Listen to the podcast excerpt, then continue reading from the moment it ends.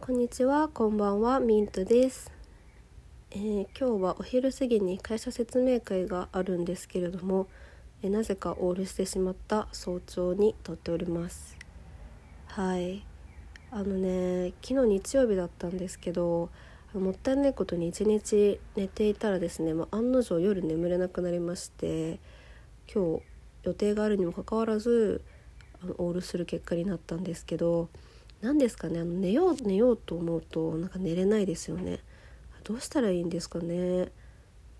なんかこうどんどんどんどん寝なきゃ寝なきゃと思えば思うほど目が冴えてきますよね。うん、まあ、いつもねこんな感じで目パッチリだったらいいんですけど。なので今日は朝はもう諦めて何かしら朝活をしようかなと思ってえ収録を撮ろうと決めました。はい。ということで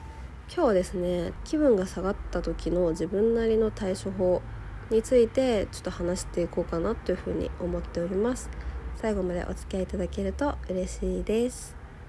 はいということでですねあの私結構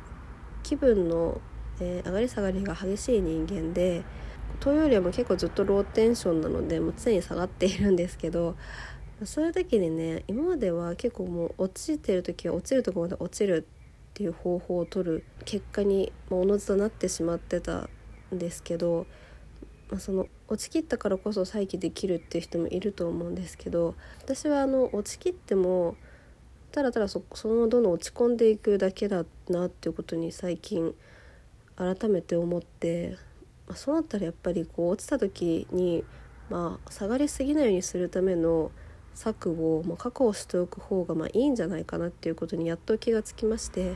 まあ、ちょっと真面目に考えてみたんですよね。まあ、大した内容はないんですけどもちょっと今日はそれを話していこうかなと思います。でまずはじめにですねもう本当に何の気力もない時編ですねもうあの何もやりたくないなっていう時は、まあ、食欲に頼るのが、まあ、一番手っ取り早いんじゃないかなと思っております。まあ、食欲も湧かねえよっていう時あると思うんですけど、ま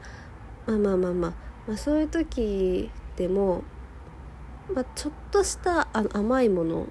をつまむのと、まあ、好きなものを食べるっていうのがいいかなと思います。やっぱね甘いものはね私もそんなに普段食べる方ではないんですけどやっぱりね糖分はねこう幸福度をね上げてくれるような気がするので安直にね甘いもの心弱ってる時はいいんじゃないかなと思います。であと好きなものは、まあ、自分のことになると私はあの梅菓子が好きなんですよ。まあ、梅の味のお菓子であったり梅が使われているお菓子であったりが好きなので、まあ、梅菓子を食べるっていうのをよくやってますね。はい。あとまあ飲み物に関しては紅茶を飲むっていうのがおすすめですね、まあ、これコーヒーが好きな人とかはコーヒーなのかもしれないんですけど私はちょっとコーヒーがあんま飲めないので、まあ、紅茶を飲んでるんですけど紅茶はやっぱりこう心を穏やかにしてくれるなっていう実感があるのであとやっぱ紅茶を飲む時間をとってるっていうその余裕感が大事だと思うので紅茶いいなって思いますね。はい。では次はですねもうちょっとだけ気力があるよっていう時編ですね。そういう時はですねまあベタなのはやっぱ小説とか、まあ、エッセイとかを読むっていうとこですね。まあ、実用書とかもね面白いんですけどやっぱりちょっとメンタル弱ってる時にあの読むとちょっと意識が高すぎるというかあなんかみんなすげえなみたいなあここまで頑張れないな自分みたいな気持ちになるのでやっぱそういう時は空想世界に、まあ、助けてもらう。それかカジュアルな文章に助けてもらうっていうことが、まあ、いいかなっていうふうに思います。物語の世界に入れる、小説であったり、まあ、あの軽やかにね、まあ、日常を綴ってるようなエッセイとかがまあいいんじゃないかなっていうふうに思います。あと自分だったら結構ファッション誌を読むのが好きですね。ファッション誌のいいところはやっぱこうちょっと可愛い紙面おしゃれな紙面からこう視覚的にねパワーをもらえるっていうところとあとなんかこんな感じに着飾って、ま、外に出たいなって思うきっかけになるっていうところがまあいいかなと思います。まああとは泣くことですね私昔は全然泣けない人間だったんですけど最近あのちょっと大人になったというか年を取ったのかわかんないですけどもう結構映画とかドラマとかでも泣けるようになってやっぱ泣くことって発散になるなと思うし、ま、程よい疲労感があってなんかこうちょっとすっきりするなっていう感じがありますね。まあ映画とかドラマとか小説漫画もとてもいいと思いますし私で言うと結構こうアイドルのライブの MC とかあと好きな人のドキュメンタリー映像であったりとかも結構グッときますね。あと自分は昔演劇を部活でやってたので、まあ、その時の大会の動画とかがあるんですけど、まあ、そういうなんか部活の動画だったりとか部活とかサークルの動画であったりとかなんかこう体育祭とかで仲間と作ったこう思い出の動画とかも結構いいんじゃないかなって個人的には思います。あとは暗い部屋でヘッドフォンで音楽を聴くっていうことですね、まあ、音楽が好きな人は特にいいと思うんですけどあの音楽だけに集中する時間を作るっていうのも結構こうリフレッシュになるかなと思いますそうですね。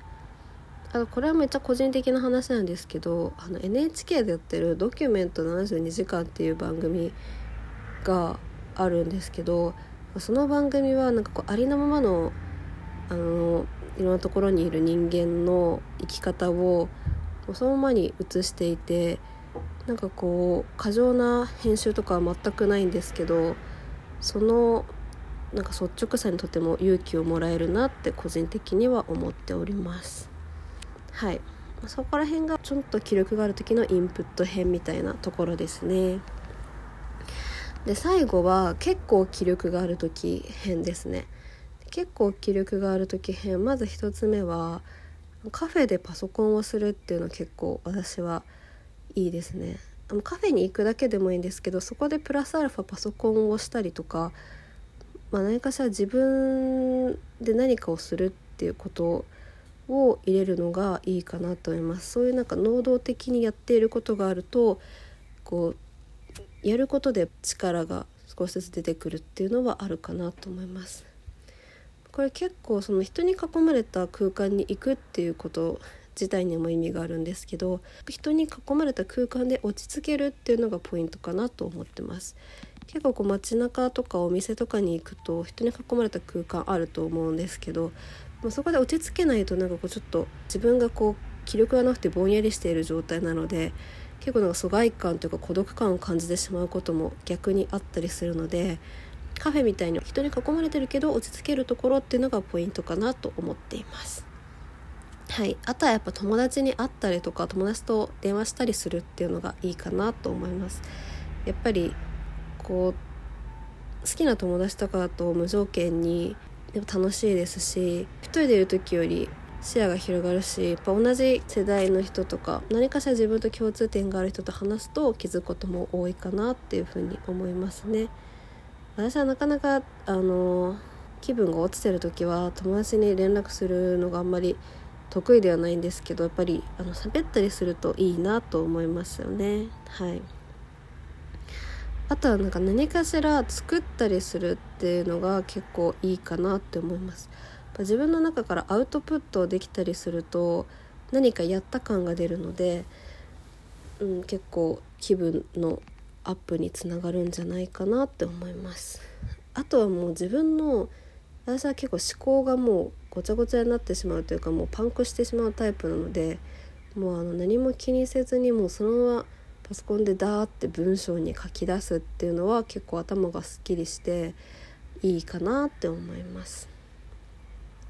あとは結構外出編になると、まあ、最近コロナなのでなかなか難しいですが個人的にはライブハウスに行ってバンドマンのね姿に感動したりとか美術館とか博物館に行って心の余裕を得るみたいなことがいいなと思っております抱えきれなかったらね究極寝たりしてもいいと思うんですけど体は元気なんですけど感情はなかなか元気にならないので逃避だけだと後々辛くなるのでここら辺のことやると、まあ、少しはなんか自分で動けるたりインプットできたりするのでいいかなというふうに思っております。えー、こんな感じでタラタラ喋ったんですけど、まあ、ここら辺の対策を講じて、まあ、なんとか気分のね浮き沈みを乗り越えていきたいものです。はい。最後までお付き合いいただきありがとうございました。またね